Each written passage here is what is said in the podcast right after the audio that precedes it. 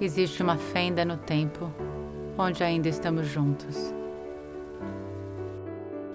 Um lugar que protege toda a nossa história, pois é uma história que não está nesse tempo,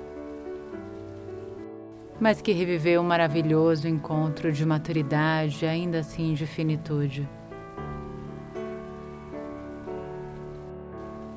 Eu te amo e sempre te amarei e nessa fenda nós ainda estamos juntos.